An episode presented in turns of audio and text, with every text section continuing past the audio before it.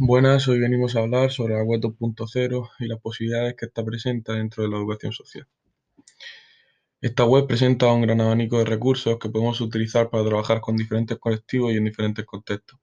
Podríamos utilizar esta web 2.0 como biblioteca, es decir, como un pequeño baúl de recursos donde sacar la información necesaria para desarrollar e implementar nuestros proyectos, o utilizar simplemente libros, revistas o periódicos para desarrollar las actividades más concretas que queramos hacer. Asimismo, esta web, como en este caso, se puede utilizar como método de comunicación que favorezca el encuentro de personas y nos dé la oportunidad de escuchar y de ser escuchados. Asimismo, nos facilita el encuentro con personas que se encuentran lejos, lo cual puede ser bastante útil en ciertas ocasiones.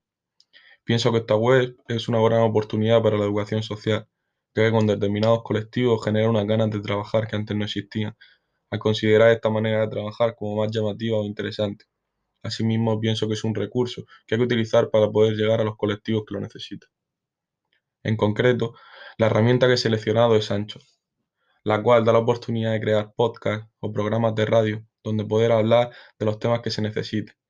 Pienso que es un espacio de encuentro donde se pueden impartir charlas o debates sobre temas de interés, pero pienso que el mejor de los usos para la educación social podría ser crear espacios de encuentro, donde todos puedan hablar y dar su opinión y escuchar la opinión de los demás, y poder ser escuchados más allá de una asociación o un grupo, y si se da la oportunidad, reivindicar aquello que sea necesario.